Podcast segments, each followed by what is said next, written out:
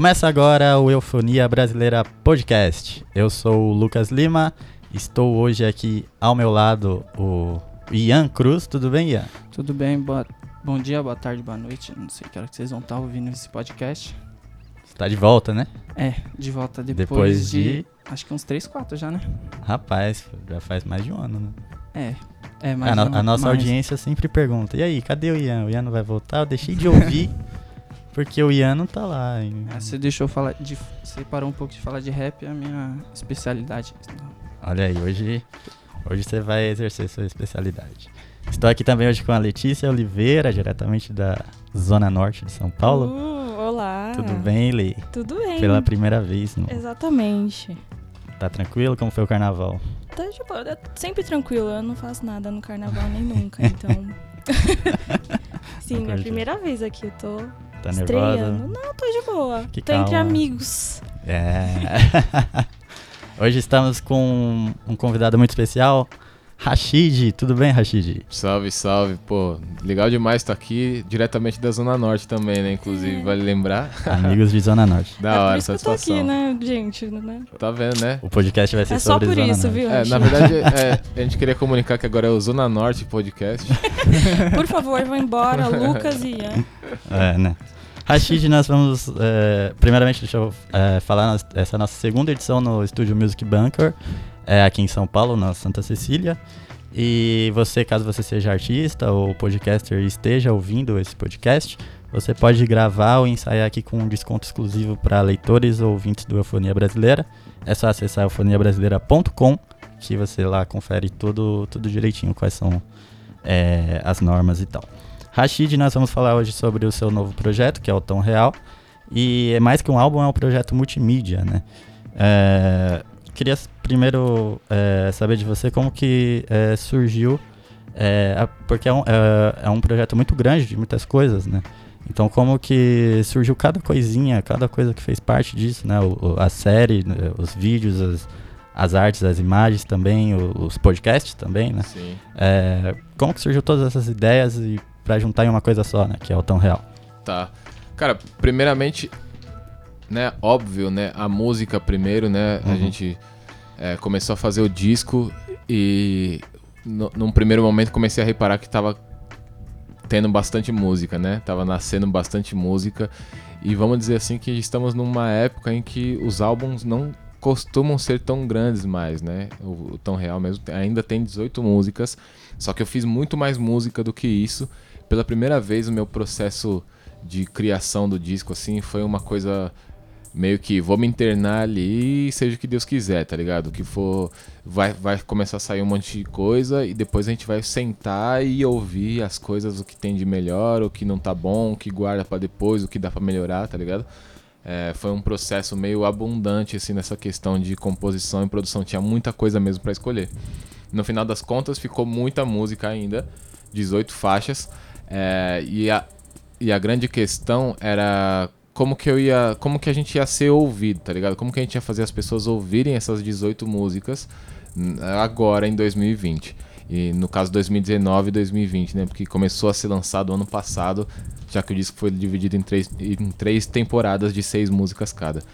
E aí o lance foi transformar isso num, num universo, tá ligado? É, a lá Senhor dos Anéis, entendeu? A, a lá Harry Potter, transformar isso num universo, tipo, onde a pessoa, mesmo não escutando o álbum, ela tivesse conteúdo suficiente pra continuar transitando ali no universo do disco, tá ligado? Então a pessoa para de ouvir a música, mas aí ela tem o podcast tão real, onde ela vai saber mais sobre os sons, ela, ela vai conhecer mais das motivações da- das músicas e tal. É, ou então ela vai pra parte visual da coisa. Parou de ouvir ali e tal, não sei o que, cansei. no- ou cheguei em casa, já tava vindo do trampo, acabou meu caminho. Cheguei em casa, ela pode ligar o computador e assistir a série visual, ou os clipes, entendeu? Então a gente- a acabou fazendo muita coisa pra transformar isso num universo mesmo. Porque eu sabia que tudo isso ia meio que realmente somar nessa construção da narrativa do disco, já que é tão difícil é, nesse momento você conseguir fazer com que as pessoas sentem, prestem atenção durante um bom tempo naquela mesma coisa, tá ligado? Então o lance era cercar mesmo, tipo, mano, vocês estão cercados, vocês não têm chance, vão ter que ouvir o meu álbum. Ah, eu vi tudo. É, e são 18 faixas, mas eu acredito que é, foram cortadas é, algumas faixas, né? Então Sim.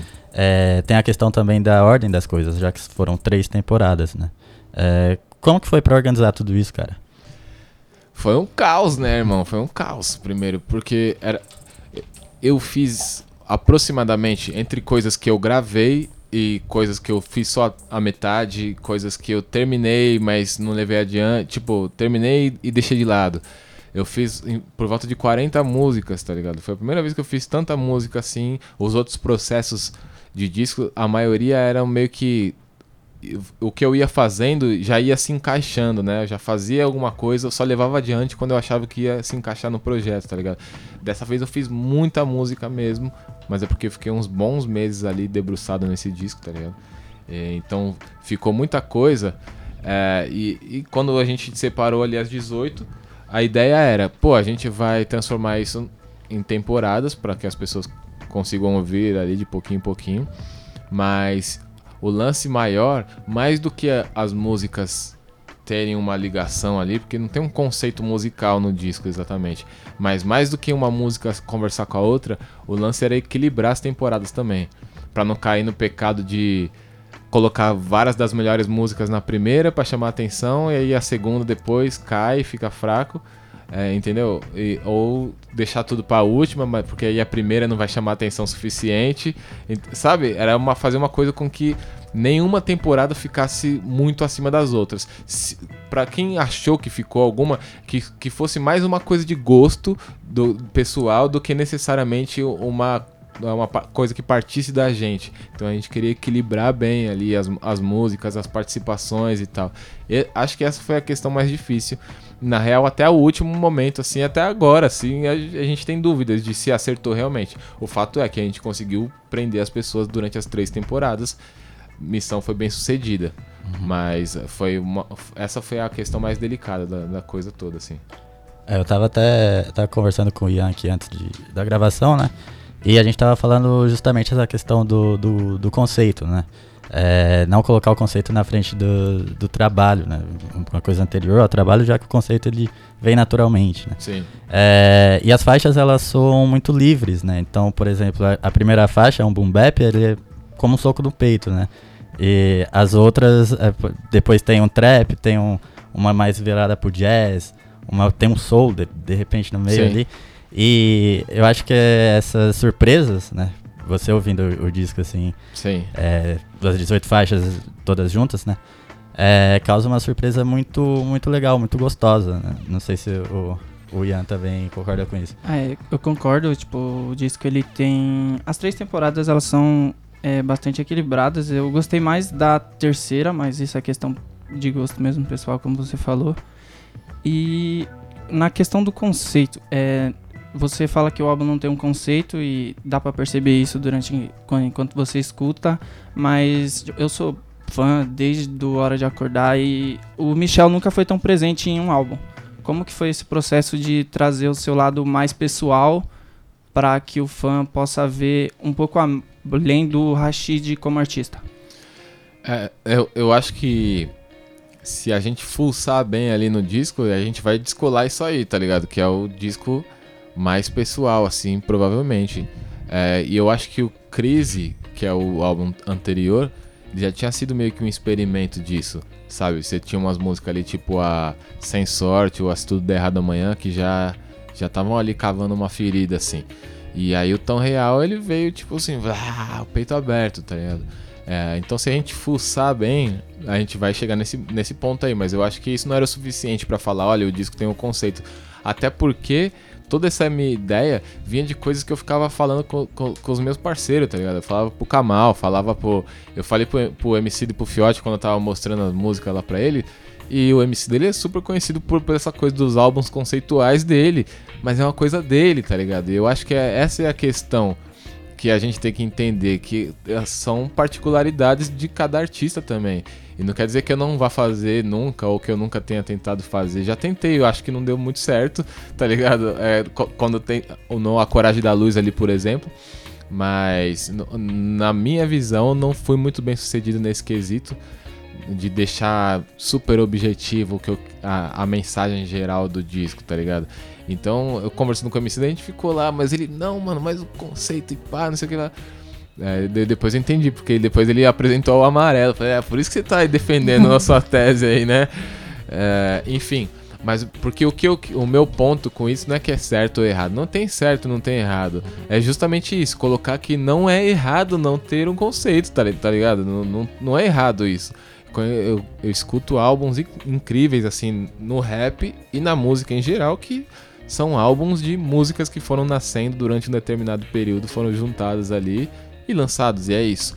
Acho que é, é, é, essa, essa é a parada, assim. Então eu tava, ficava conversando com os caras direto de que de como eu estava achando que um, o mercado, de certa forma, estava exigindo isso dos artistas e a gente vê por aí discos, ouve, né, dizendo melhor, de uma forma melhor, a gente ouve discos por aí que o artista jura que tem um conceito ali, ele fala, mano, você não consegue enxergar. Mas eu vejo isso mais como uma, uma tentativa de, de mostrar aquilo ali de uma forma mais agradável pro mercado, tá ligado? Do que uma falha do artista, uma falha do, da pessoa, tá ligado? Eu, porque o mercado tá tanto pedindo isso. Não, cara, a demanda é isso aí, mano. Cadê? Qual que é o conceito? A primeira pergunta que as pessoas fazem. Não à toa coloquei essa. É, fiz essa. uma sátira com isso ali no, no, no começo do disco. Mas a primeira pergunta que as pessoas fazem às vezes é essa, mas qual que vai ser o conceito? É, você vê que o Kendrick Lamar acabou com a vida, né? Tem que ter. E outra coisa que a gente precisa. É, a gente precisa. Eita. Outra coisa que a gente precisa, né? Firmar aqui outro ponto é que, pô, pessoal novo, legal, sejam muito bem-vindos ao rap, mas não, o Kendrick Lamar não inventou o conceito musical muito longe disso, tá ligado? Muito longe disso. Ele é só um cara, inclusive os álbuns conceituais deles são inspirados em outros grandes álbuns conceituais da, da história do rap e da música mundial, tá ligado? É, então, dá uma estudadinha, né? Eu, eu gosto sempre de falar assim: o barato é o seguinte, quem gosta de futebol. Geral que gosta de futebol sabe quem foi o Pelé, Maradona, né? Moleque novo. Sabe quem foi Ronaldo, Ronaldinho Gaúcho, é, enfim. Aí agora os caras do rap acho que não precisa saber de nada, tá ligado? Os caras não sabem nem. não sabem quem é. O, o que, qual a, a grandeza do Ten Clan, por exemplo, entendeu? Não, tem que saber, mano. Tem que saber. Saber da história do bagulho, do bagulho que você faz é o básico. É, mano. Pretty basic, né? O barato. Mas é isso aí, mano. Falei pra caramba. Você sempre buscou, assim, saber o que teve antes do que você gosta de fazer? Por, sempre? Porque eu, eu. Basicamente, mas porque era uma quase uma obrigação, né? Você saber. Isso aí, 10 anos atrás, era tipo. Se tocar, tocar uma música ali na, na festa, você não souber quem é que tá cantando, tá ligado? Tá todo mundo ali já, você. Mano, tem que saber o barato. Você não conhece esse clássico aqui? Ah, tá tirando. O barato era meio assim. É aquela coisa do, do rock que o pessoal fala, né? Você tá usando a camisa da banda tal, aí me fala três músicas. É, né? é um pouquinho assim, né? Vai por esse lado. Eu acho que não é uma coisa tão rigorosa assim. Mas eu acho que é fundamento musical, né? Pô, eu faço samba, eu, eu tenho que conhecer os grandes sambistas, né? Tem que conhecer Cartola, tem que saber quem foi a Dona Irã, o Candeia, o Geraldo Filme, enfim, entendeu? Dona Ivone, Ivone Lara, Clementina de Jesus, tem que saber. É, é uma coisa básica. por isso que eu, eu trago sempre o futebol, porque o futebol todo mundo sabe. Entendeu? É, eu sei que é uma coisa que está sendo esfregada na sua cara o tempo inteiro também. E eu adoro futebol, não tô, não, isso não é uma crítica. Uhum. É, mas é uma coisa que tá sempre, né, por aí. Ou na banca de jornal, você abre um site de notícias, você, enfim, você liga a televisão, tá sempre na sua cara ali as coisas.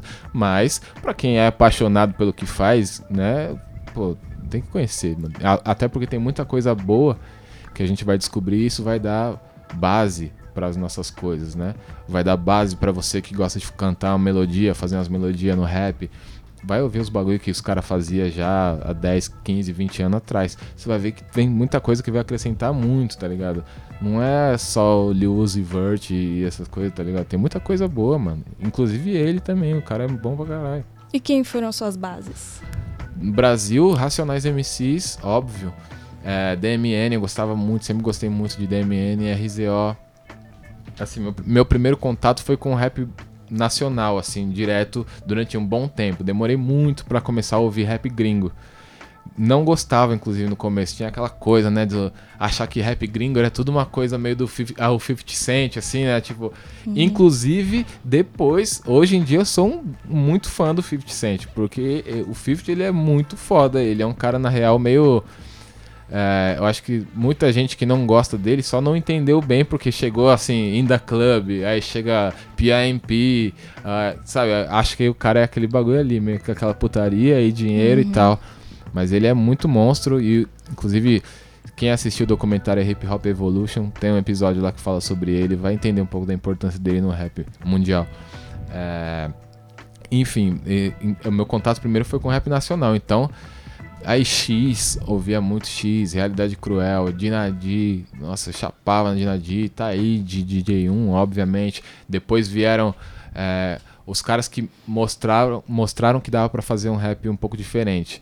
Que aí já veio, a, foi a geração do Kamal, Marechal, Parte 1, é, Ascendência Mista, é, o, o, o próprio Quintandar, o grupo, os outros caras também, né? O Lombriga, o De Leve, pô, o Chau veio muita gente, assim, o SP Funk, que lanç- quando lançou o lado B do hip hop, era um disco que, tipo, pá, abriu nossa mente, porque era um disco que mostrava pra nós, MCs de batalha, que você podia fazer aquelas rimas meio que da batalha na música. E, e a gente nunca pensou que era possível isso, achava não por, por uma coisa achava que não, que não é uma coisa que não cabe na música, né? Na música você tem que falar uma determinada coisa, tem um kit do rap ali pra você falar na música. Então você te abre uma pasta, tem alguns assuntos que você tem que se encaixar. O SP Funk e esses outros caras que eu citei aí, essa geração depois dos anos 2000, que foi o Consequência, Kamal, eles mostraram que dava pra fazer coisas diferentes. Elo da Corrente, SNJ, en- enfim, veio muita coisa diferente ali. E agora rap gringo, Jay-Z pra mim é o, o mogul more assim, né, da parada. É, o Nas, obviamente, né? É, Kanye West, antes de começar a falar merda, desenfrear, antes de ligar a metralhadora Mas de a merda. música ainda. Não, ele é genial. Continua. Ele é genial, genial. Genial. É, Inclusive, eu acho que é por isso que ele é meio louco, assim. A pessoa é muito tão É. especial numa coisa. E ele sabe disso, né? Ele, É, então, ele- o problema é isso. Ele sabe que ele é é louco e que ele é gênio, então... Ah, exatamente.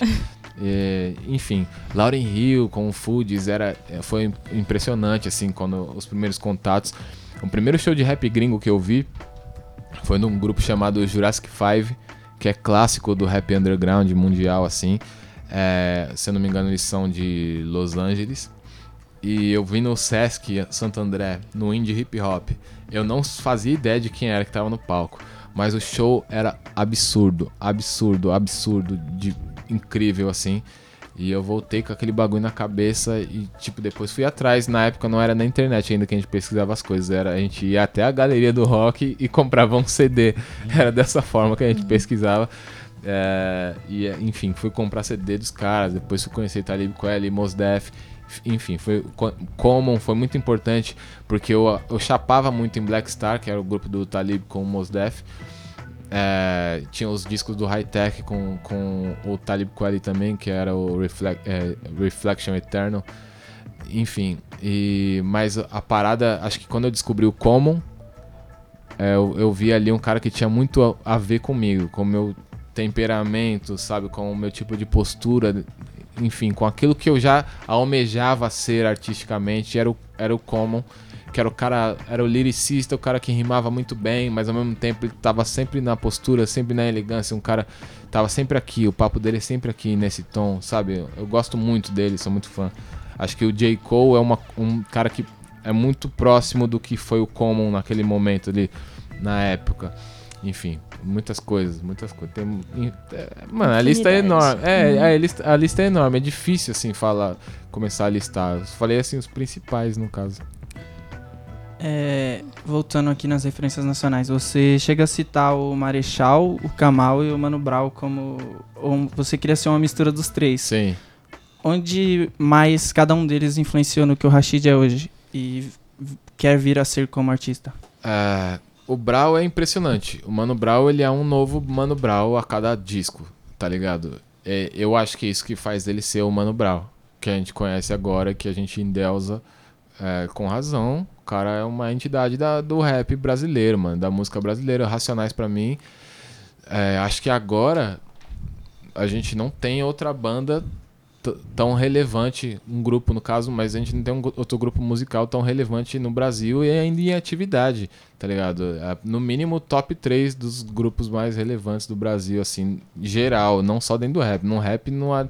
Não, não, não, não, dá nem pra colocar, não tem. Tem um Racionais, aí depois, depois vem um 1. O 1 é o 2 já, quando se coloca o Racionais na conta, entendeu? É, então, é tipo, o Brau é impressionante a poesia dele é, a forma como ele entrega os versos, né, que a, o delivery no caso, né, a forma como ele entrega os versos, como ele coloca, ele, como ele pinta um quadro para você, tá ligado? Você vai ouvir Jesus chorou ou Vida Louca partiu em dois, Nego Drama, mas você volta ainda, você vai ouvir no Sobrevivendo no Inferno. E a gente fala de técnica, de MC que quer fazer não sei o que, que quer mostrar que rima mais. Aí você volta lá no capítulo 4, versículo 3 tá ligado? Minha intenção é ruim, esvazia o lugar, eu tô em cima, eu tô afim, um dois pra tirar, tá ligado? Você vê que aquilo ali é um rap, é um rap de um MC que tava rasgando a folha, tá ligado? Querendo falar um monte. O Brau é incrível. O Kamal é, tem essa coisa do common também. É, ele é muito inteligente. A, a música dele sempre falou muito comigo. É, e a gente tem a voz parecida, né? Então ele foi um cara que me influenciou muito, assim, a ponto de eu querer fazer a música igual ele no começo da minha carreira, assim. Era a música que eu tentava fazer, era a música que o Kamal fazia. Por causa dessa similaridade da voz e por causa de uma ingenuidade de adolescente, de achar, não, vou ser igual o cara, vou fazer o bagulho igual o cara. Tá ligado? Até eu perceber que, tipo assim, não, não, no rap o bagulho é o seguinte, mano, tem que ser original, tem que ser do seu jeito. É, enfim. Mas o, o me inspirou muito né, tudo, assim, né? Eu descobri o que, que é freestyle, improviso, no caso, por causa de uma entrevista do Kamal que eu li numa revista. Eu li ali ele fazendo uma breve explicação e tal. E tinha, aí tinha uma rima que ele deve ter feito na entrevista ali, um freestyle, e os caras escreveu na entrevista o freestyle escrito ali e tal. Aí eu falei, mano, eu preciso fazer esse bagulho, tá ligado? Isso eu tava morando lá no interior de Minas quando eu vi isso.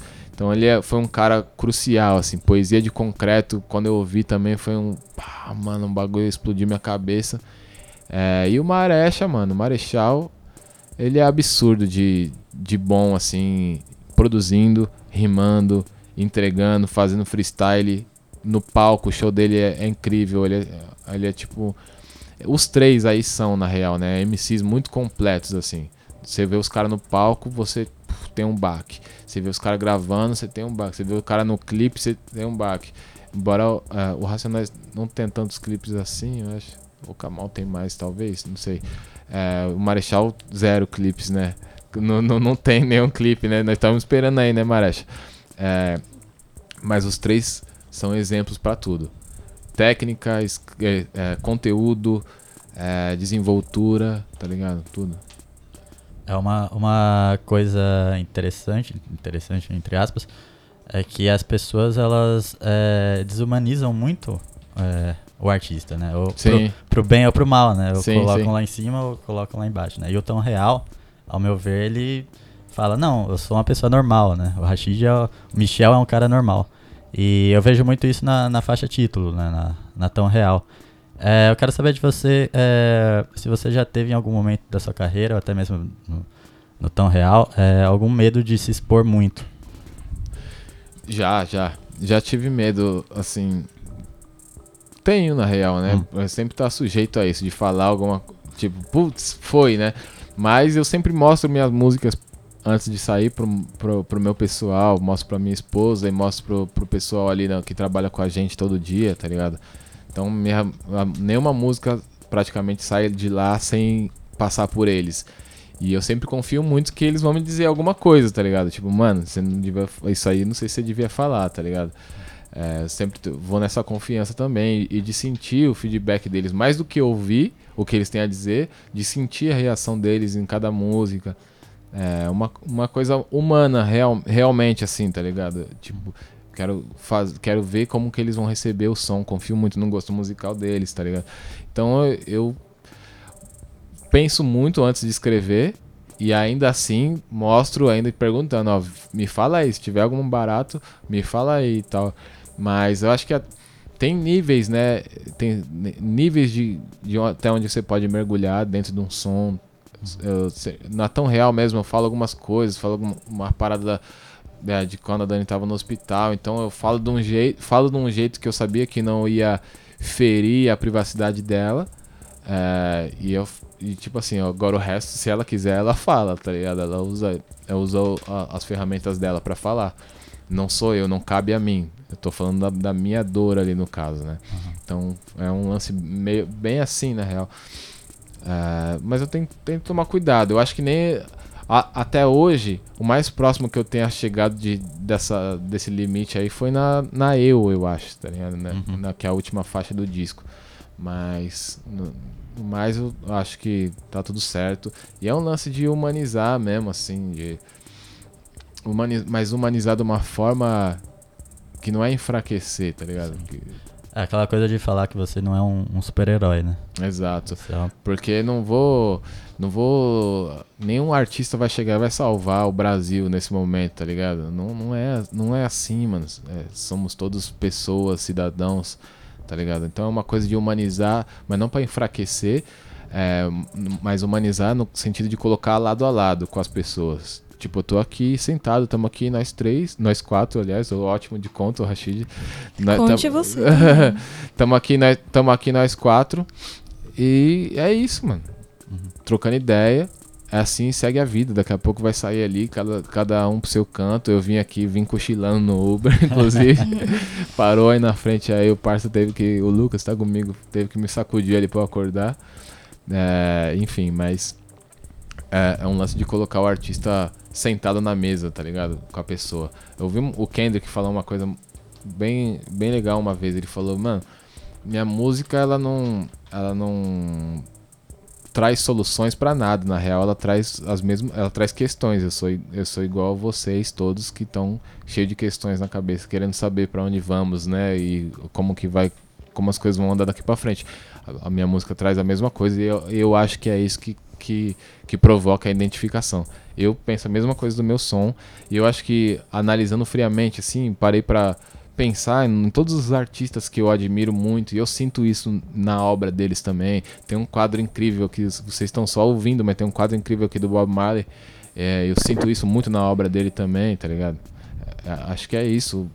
Você, você vê o, o impacto, quão impact, impactante foi isso, né? O Bob se entregar de um jeito que a música dele ele se humanizou de uma forma é, que ele virou um super-herói praticamente, mas ele se humanizou de uma forma que a música dele é, é, Eu sinto que o lance da música dele é que a música dele não é dele, a música dele é nossa, tá ligado? Eu sinto uma coisa assim, vendo os documentários, lendo as coisas sobre ele, sabe? É um, um barato meio assim, colocar o artista ombro a ombro com todo mundo. E dentro disso, como você vê essa era de cancelamento que tá tendo na internet? Nossa, ontem eu vi um post sobre isso, tá? Porque qualquer coisa que fala já é cancelado, não tem a conversa. E isso cai muito mais em quem tá. quem é público, né? Quem é Sim. artista, principalmente, é. que tá soltando aí pras pessoas. É, eu vi um, vi um post sobre isso ontem, assim, o assunto tá muito na minha cabeça. É, é uma questão delicadíssima, assim, né? Esse lance do cancelamento, porque eu acho que em uma determinada instância algo ou alguém deve ser sim boicotado ou cancelado, entre aspas, tá ligado? Uma determin... Mas por que, que eu digo em uma determinada instância? Ah, uma pessoa que se aproveita da sua popularidade para continuar diminuindo ou banalizando ou normalizando, uh, naturalizando as dores dos outros, transformando isso em piada o tempo inteiro, uh, tá ligado? Falando merda atrás de merda por aí e depois faz um vídeo se desculpando e aí tá tudo bem. E aí na, faz de novo. Ele faz um próximo vídeo se desculpando. Ou, o cara bate na mina, faz não sei o que lá. Daqui a pouco ele volta, faz um vídeo se desculpando, chorando e tá tudo e bem. E todo mundo esquece também. E todo mundo esquece. Eu acho que tem, tem níveis para isso. Porque o que acontece? Eu faço rap. É, e a música que eu cresci ouvindo me educou culturalmente a acreditar na mudança das pessoas. Eu acredito na mudança das pessoas. Senão eu não estava aqui, não estava fazendo o que eu faço e nem eu tinha me tornado o que eu me tornei. né? Eu acredito na mudança das pessoas. Então eu acredito que é, esse cancelamento, de certa forma, ele também não pode ser uma parada eterna, assim, ó, acabou. Então, o cara fazia um grande trabalho aqui, artístico, ele ajudava a comunidade dele, mas aí ele fez uma merda e aí nunca mais nós veremos a, a face dele aqui na, sobre a terra, tá ligado? Eu acho que não é bem assim. Eu acho que a pessoa tem que sim que sofrer determinada consequência é, e essa consequência tem que ser hum, na, mes na medida ali, né? Não, não pode ser uma coisa super desproporcional. O cara, tá ligado? O cara falou uma merda na internet ali e aí tá tomando pedrada na rua. Acho que não pode ser uma coisa, sabe? acho que a coisa tem que ser direito. Porque se a gente. É, não existe pena de morte, não existe para ninguém, certo? É, é uhum. é, assim que a gente pensa. Não, não sejamos, não vamos ser, não vamos escolher também, né? Não, não existe pena de morte, mas para esse cara aqui podia ter. Né? Não, não, não. Gente, não pode ser assim, tá ligado? O, o papo é reto, né? O papo tem que ser reto, o discurso é reto. Então, as, acho que fez alguma coisa errada, tem que pagar sim. Ah, o cara é um influencer, é um artista. Pô, se retira, cara. Você mesmo, se retire. Fica aí um tempinho fora, tá ligado? Pensa no que você fez. É, entendeu? Não usufrua da sua audiência para tipo assim, para normalizar, para banalizar. Vem um cara, um youtuber e fala um barato super racista. É, vocês sabem do que eu tô falando. E uhum. aí ele aí vem daqui a pouco faz um vídeo pedindo desculpa e na próxima semana tá tudo bem. Não, cara, se retira, dá um passo para trás, tá ligado? É, fica ali, ou sei lá, de certa forma até as empresas que estão em volta ali também fa façam isso com o cara, né? Empurram o cara para trás um pouquinho não vamos, o cara não precisa morrer, o cara não precisa. Não, mas o cara. É, digamos que ele tar, estaria pagando de certa forma ali, fica ali, entendeu? Não, não ó, esse Reflete. mês não vai rolar o bagulho com você, nós temos trampos com você aqui, nós vamos suspender esses trampos aí, não vai ser pra vida inteira, mas enquanto, tá ligado? O bagulho tá muito em voga, você precisa demonstrar que você mudou de fato, tá ligado? E não atuação também, né, mano? Eu vim aqui, não, ó, rapaziada, mudei, porque é isso que acontece. Uma semana, uhum. três dias depois, ó, gente, eu falei tal coisa. E tem, e tem pessoa que quando vai se explicar, complica mais a sua situação, que também é, é muito comum. Ah, desculpa quem se ofendeu. então não... é, uma, é uma coisa muito complexa. Complexa porque normalmente os critérios de cancelamento são pessoais, né? A gente decide, ah, eu cancelei. É por isso que eu pergunto, qualquer é. coisinha, qualquer Exato. coisinha pessoal. E aí eu acho que não, não é assim, tá ligado? Eu, mas eu sou dos caras que, na medida do possível, é, mesmo que de uma forma ingênua, às vezes boicota uma determinada marca por ter feito comercial, uma campanha racista ou fez alguma coisa, uma merda aí por aí. Eu, na medida do possível, e, e, e eu falo de forma ingênua, porque às vezes a gente não tem conhecimento e essa marca pertence ao mesmo grupo da outra marca que, que, é. que nos vende a mesma coisa. Mas é, quando alguém me fala isso, ah, mas você boicota tal marca aí de sabonete porque fez um bagulho aí, mas a outra marca lá é do mesmo bagulho. Eu falo, mas alguém tá sofrendo com isso. é um Algum diretor tá sofrendo com isso, com o meu boicote, tá ligado? É, enfim, na medida do possível a gente vai fazendo isso. A questão é, é que o, o, cancelamento de fato ele, ele funciona como entretenimento muitas vezes e muitas vezes ele atinge tipo assim é, artistas ou influencers ou pessoas públicas que são vozes de minorias. E aí sim essas pessoas né? Porque aí essas pessoas muitas vezes sofrem com cancelamento é, de certa forma inverso né? Porque eu acredito que o, o termo nasceu num, num, numa bolha vamos dizer assim, nasceu numa bolha progressista, vamos dizer assim, e extravasou, virou um termo da internet em geral, qualquer um usa, qualquer um faz. Uhum. Então, as, quando alguma coisa acontece, tipo aquilo que aconteceu com o Spartacus, por exemplo, e aí vem todo um pessoal, ai, tá vendo, né, vocês que falam, vão... E aí, a parada é muito mais forte, né? A, a parada acaba, acaba dando certo, porque o cara que representa representa minorias, é um cara que tá ali na linha de frente da, de uma parada. E aí o bagulho pra cima dele dá certo, né? Aí ele, se ele fizer o vídeo de, pedindo desculpa, não vai adiantar. Uhum. E só que aí ninguém também sai por ele, entendeu? É muito complicado. E a, a, a gente tem que ver que às vezes essa figura, quando muda assim, ela complica de fato. É, e aí que a gente percebe. Só aí a gente vai perceber, pô, como tá errado, né? Eu sei que a minha resposta ficou longa, mas depois o editor aí que se lasque foi mal. Se, mas ontem eu tava vendo um episódio daquela série do Quem Matou, Quem Matou Malcolm X. E agora eu vou trazer uma questão polêmica pra mesa. Eita. Humana e polêmica. Porque o cara passa o seriado inteiro atrás do verdadeiro cara que atirou no Malcolm X lá em 60, no, nos anos 60. E ele acha o cara. E o cara agora tá com, sei lá, mano, 114 anos. É tipo isso, o cara tá muito tiozinho agora. Uhum. Mudou de vida, o cara tem, tinha todo um projeto. Eu não vi o último episódio ainda, né? Eu tô falando ali do, do, do Nossa, deu uma spoilada monstro, desculpa, mano. Mas é, é, é. Enfim, o cara. Porque pode ser que o cara realmente ainda seja um. né? Ainda seja um animal. Mas ali numa, num determinado momento você, parece que o cara mudou de vida. Faz um projeto para ajudar a comunidade, a criançada e tal, não sei o que, não sei o que lá.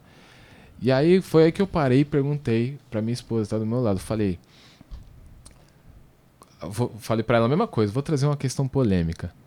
Será que um cara que cometeu uma atrocidade dessa nos anos 60, é, agora que ele tá tiozão, e provavelmente a gente tem muitos indícios de que o cara mudou de vida e tá fazendo. Será que ele deveria pagar agora, com 85 anos, sei lá, por, por um. pagar por um.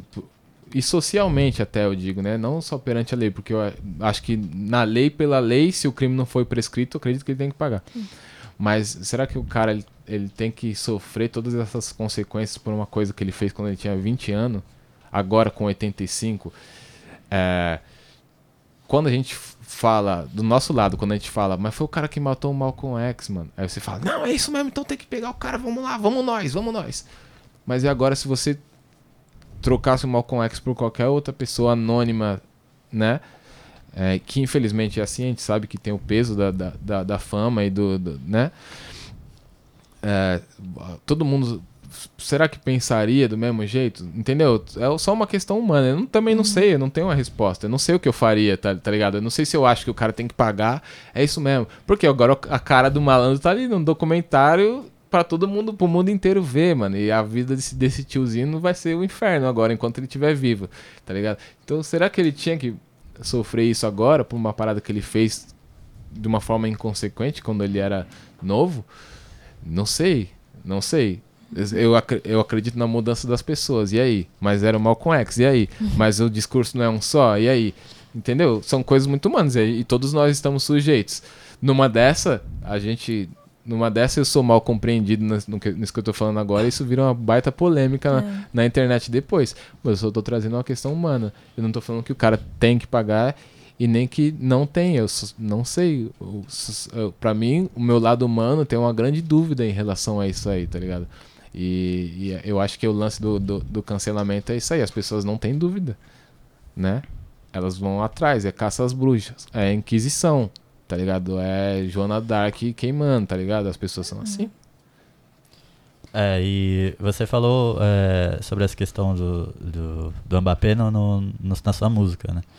Eu quero saber se você acredita que é, quando é um caso de racismo, se as pessoas elas esquecem mais rápido, porque por exemplo, ninguém mais fala sobre essa questão. Exemplo, tem o William Vac, ele tá numa tá um cargo muito bom agora na, na, na CNN, né? Então, você, você acredita que quando o caso é de racismo, o esquecimento é mais rápido, as consequências minimizadas? Uh, mano, eu acho que quando o caso é de racismo, uh, na verdade, é difícil colocar também assim, né, mano? Porque eu acho que tem tanta coisa que nem, nem vem, né, pra superfície, tá ligado? Tantos casos parecidos com esse que nem vem pra superfície. Uhum. E aí eu já penso também na, enquanto enquanto vários desses caras aí não deve assediar as minas, tá ligado? Que trampa nos lugares lá com eles, entendeu? E quantos caras não devem falar mal, não devem falar bosta dos gays que trampam lá também, tá ligado? Então é, é, tanta coisa que nem brota nos nossos olhos, assim, que a gente nem, nunca nem vai saber desses caras aí, talvez do, dos que a gente mais tem um respeito ali, uma hora. É, e aí vem a outra grande questão, né? Tá virando um super podcast filosófico, né, o Barato? Porque aí, é, porque aí vem, a, vem a, outro, a outra grande coisa, assim, né? Que um dia eu vi naquele programa lá que o MC da participa lá. Papo de é, segunda? Papo de segunda. Que era dá pra, se dá pra separar o, o, a obra da pessoa, tá uhum. ligado? E é que tá. E aí, para mim, novamente, o meu lado humano não tem muita certeza. A gente escolhe, a verdade é que a gente escolhe quem a gente quer e quem a gente não quer. E a gente faz isso de uma forma inconsciente. A gente escolhe todos os argumentos depois para defender essa pessoa, tá ligado? Mas a, a, parada é essa. Eu acho que as pessoas esquecem muito fácil isso aí. O caso do William Vac é ridículo, né? É. Tá ligado? Assim, os caras, mano, não deixou nem uma forma esfriar, entendeu? Já pegou o cara. E é como eu disse, ó, o cara tem que passar o resto da vida dele lá na, na, na, na casa dele sem fazer nada. Não, não é que o cara tem que pagar o resto da vida, mas racismo é crime, né, irmão? Tá ligado? Alguma coisa tem que acontecer, a lei tem que funcionar para esses caras, né? A lei tem que funcionar para esses caras. Não é só pra, pra quem tá passando aí na rua e não tomando tapa na cara e tomando enquadro à toa, entendeu? A lei tem que funcionar, irmão, pelo amor de Deus. Aí o cara vai lá, paga o que ele deve, depois volta como um ser humano regenerado e, e, e, e volte a trabalhar, se conseguir, vai enfrentar as dificuldades que vários dos nossos irmãos enfrentam também todo dia, mano, para arrumar um trampo, tá ligado? É isso. Em estereótipo, no crise, você coloca, você coloca, hoje você chegasse a vir a morrer, seria uma tragédia, porque você é um artista, tem um reconhecimento nacional, mas se você fosse um dos cinco moleques no carro, na questão no você seria só mais um, se você fosse o, Doug, o Douglas, você seria só mais um. E acho que foi, não sei se foi hoje ou ontem, aconteceu mais um caso assim no Rio de Janeiro, que foi um, uh, tinha, tinham acho que três meninos, eles estavam no comemorando, escutando funk, e aí eles chegaram a, eles foram mortos, e a polícia deu aquela velha versão de troca de tiros, só que um, tinha o celular do menino que estava gravando, e viu que eles estavam desarmados. Como você vê é, essa questão de, apesar do rap tentar é, conscientizar mais as pessoas dentro e fora da bolha do rap e até onde a, a política é, influencia para que a polícia está mais violenta e muito por causa dos vai nos três principais governantes do país vamos falar assim o governador do Rio de Janeiro o governador de São Paulo e o presidente, presidente. eles estimulam muito a violência policial contra a, as periferias principalmente ou exclusivamente? Mano, a gente tá vivendo um tempo terrível, né, nesse sentido aí. Ai, ai, eu nem. É, essa notícia aí nem tinha, nem tinha pegado, é, nem tinha chegado até mim, tá ligado? Mais uma tragédia. Pô, é, tri, é triste, né, mano? É, é muito triste isso, tá ligado? Porque são seres humanos. E aí tem os familiares que ficam que so, e vão sofrer muito. É, não sei se algum deles tinha filhos e, ou esposas, tá ligado? companheiros. É muito complicado, mano. É muito complicado ver isso acontecendo e a gente tá cantando isso. Só que o rap tá cantando isso, irmão, há 30 anos, tá ligado? Há 30 anos, 30 anos. E aí as pessoas, nós é os chatos, as pessoas chamam nós de chato, as pessoas, tá ligado? É, ou só, só, ou pesa nisso, acha isso uma coisa exótica, né? Não, mas porque vocês que são da ideia consciente e tal, mas ninguém tá nem aí, mano. A realidade é essa, mano. As pessoas não estão nem aí, mano. São poucas as pessoas que se sensibilizam com o discurso e com os acontecimentos. Porque a humanidade das pessoas tá se esvaindo pouco a pouco. E é isso aí, mano. Tá ligado? As pessoas veem uma notícia dessa aí.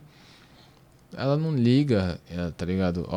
Uma pessoa que vê a notícia de, de quando aconteceu aquela fatalidade com a menina Agatha de 8, de 8 anos. A pessoa fala, ah, mas e o policial ia fazer o quê? É, tá ligado? Uma pessoa que ah, acha motivos, ou, ou, que vê um bagulho desse e fala, ah, mas tem que ver se eles não eram envolvidos com crime. Mas não tem que ver nada, irmão. Não tem que ver nada. A pessoa ela acha que ela tá na bolha dela secreta e preciosa e que nada vai acontecer com os familiares dela. Então quando tá acontecendo lá com os outros lá, tá suave para ela, tá ligado? O que ela quer mesmo é ter a segurança para poder mexer no celular na rua. Isso todo mundo quer, mas a custo de todas as vidas pretas e, e pobres do país, entendeu? Não dá pra gente viver em território inimigo a vida. Mano, a, a, história do Brasil inteira e já estamos assim, mano, até aqui. Já são mais de 500 anos assim, tá ligado? É, É, putz, é terrível, porque, porque não tem nem direção para ir com esse discurso, tá ligado? Porque a gente tá falando de coisa, de, disso, música atrás de música, é, e, e todos são só mais um no final das contas, tá ligado? Tem os casos que, se acontece isso com um artista hoje, é, a gente sabe a fatalidade que vai ser, como aconteceu com sabotagem, mano. E até hoje aí, tipo, não, não se tem notícia ou investigação também. É tipo assim, mano. Foi, ó, morreu o rapper aí, ó. É mesmo, morreu o rapper? É, morreu o rapper. Ah, suave. Da Atena cantando, é isso. Se não me engano, foi assim até que eu vi. Não sei se já era o da Atena na época agora. Mas foi assim que eu fiquei sabendo também, num jornal desses, assim, policial. Tava passando ali, morre rapper, sabe? Entendeu? E, e ali, pros caras também é só mais um. E aí, enfim. A gente sabe o peso que tem dentro da música. Mas isso tem acontecido muito e me parece né, que o número de casos de violência e abuso de poder policial cresceu muito no, no, nesse curto período aí de, de, de governos que tendem para esse tipo de pensamento, né? Que a violência e que a, a, polícia chegar ao rei vai resolver as coisas, tá ligado? É isso, mano. Quando os caras achar que o livro tem muita palavra e que a bala resolve, o barato vai ser isso aí, mano. Tá ligado? Vai ser isso aí. Nós tá aqui a vida inteira tentando pregar a cultura, é, escrevendo livro aí, lançando, fazendo a, a, molecada ler o primeiro livro da vida de, deles, tá ligado? Fazendo a molecada aí no show, apreciar a cultura, colocando a molecada num teatro para assistir um barato, tá ligado? Mostrando a importância do, dos grandes personagens da cultura brasileira. Aí nós sai ali na rua, nós é tirado de. Nós é tudo bandido, tá ligado? Nós é tudo vagabundo, tirado de vagabundo, e é isso aí, vai tomar tapa também todo mundo. Essa é a mentalidade, é assim que funcionam as coisas, mano, pra, esse pessoal. Então não tenho muito o que fazer, não, mano. É só, não tenho muito o que dizer, na real. O fazer é o que a gente continua fazendo, né? E o que a gente fez a vida inteira é resistir, trabalhar e tentar despertar, né, nas pessoas uma uma sensibilidade, uma empatia e uma revolta também, né? Você viu o barato lá na França, lá como também funciona, né? O, cara lá, o Polanski ganhou um prêmio lá, mano. O pessoal tacou fogo no prédio da academia. Tá ligado? Aqui é assim: morre criança, morre cinco moleque, depois morre mais três, depois morre outros cinco, morre Marielle, morre sabotagem, morre quem for. Tá tudo suave. Porque a mentalidade do patrão impera sobre, os, sobre todo mundo, sobre a população, tá ligado? Os caras conseguiram muito bem pregar é isso aí, você quer ser igual eu, você tem que pensar igual eu. Só que é o seguinte, eu não vou te dar condição nenhuma de você ser igual eu. Mas você tem que pensar igual eu, tá? Pensa igual eu aí. Trouxa. É assim. O bagulho é assim. Infelizmente, nós estamos chegando no fim. Mas é, antes eu quero só é, terminar falando do, do último disco, Tão Real, né? É, mesmo sendo músicas tão particulares, né, tão singulares, acho que uma completa de certa forma a outra e diz sobre o que é você, né? Sim. Cada uma diz um pouquinho, tanto quanto é, suas referências musicais, quanto o que você vê no dia a dia, né?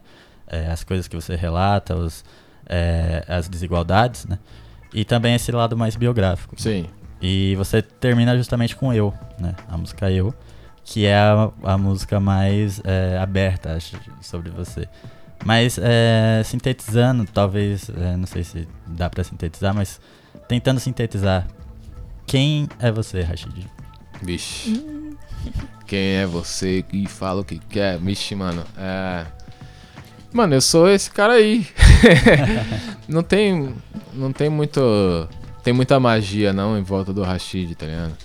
Sou um operário da música, é isso aí, mano. É isso que eu gosto de fazer. E a música, para mim, ela é um instrumento de muita coisa, entendeu? Pode ser uma declaração de amor ou um instrumento de revolução. É muita coisa. E todos eles, no caso, são revolucionários, né? Até quando é uma declaração de amor ou quando é uma coisa aberta é, de se expor, assim como foi a eu. Uhum. É revolucionário de qualquer forma também. É, porque a gente está acostumado a estar numa situação em que a gente não pode falar esse tipo de coisa e tal. E de certa forma é até uma tendência agora, né? Também parecer esse cara descolado que fala sobre si sem problemas e, e tá se livrando da masculinidade tóxica, tá ligado? Porque é um tema em voga também. E é uma coisa que tem que acontecer, mas tem que acontecer real, né, mano? As coisas viram muito. Quando o bagulho. Tudo vira hashtag, né, mano? Aí tá ligado? E não, não, tô, não é problema de virar hashtag em si, literalmente, né? Tudo vira uma grande hashtag pra vida, assim. Não, eu sou um... E não sai disso, né? E não sai é disso, exatamente. A uhum. questão é essa. Ah, eu sou um cara que eu tô andando aqui com a minha camiseta escrito não a uhum. masculinidade tóxica. E é isso aí, rapaziada. Demorou. Aí o cara, enfim, é um e merda na família. É. é, tá ligado? Faz um. Aí volta naquela questão do, do conceito, né? Volta de novo. Quem você é. Quando, quando ninguém tá vendo, é. tá ligado? E eu, o Rashid é esse mesmo cara aí, mano. Eu gosto de falar pra caramba.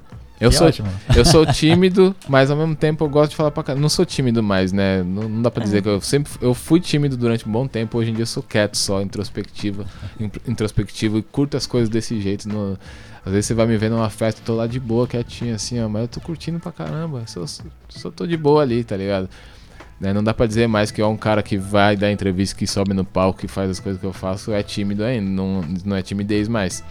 Mas, é, mas embora eu seja quieto em determinados ambientes, eu gosto muito de falar quando a gente tá nesse tipo de ideia aqui, que tem tanta coisa na cabeça, eu gosto de colocar essas coisas para fora, e às vezes a música só não, não supre, né, só, né, como se fosse uma pequena coisa, mas é, não, não dá para falar tudo na música, até porque tem que rimar. Aqui eu não preciso rimar, então fica mais fácil falar. Certo. É, nós obviamente não falamos de todas as faixas, né? Porque são 18 faixas, mas eu recomendo muito ouvir o Tão Real, é um disco muito legal, muito bom. É, agradeço a, as participações do Ian, muito obrigado Ian. Eu que agradeço de obrigado. ter tido a oportunidade de trocar ideia com uma das pessoas que foram fundamentais na, no meu crescimento como adolescente e hoje até como adulto. Da hora, obrigado, irmão. Obrigado pelo respeito, você é louco. Muito legal é, esse papel do artista também, né? É, eu, ah. eu acho isso da hora, mano. Tem tanta gente que participou da minha vida assim, os caras nem sabem.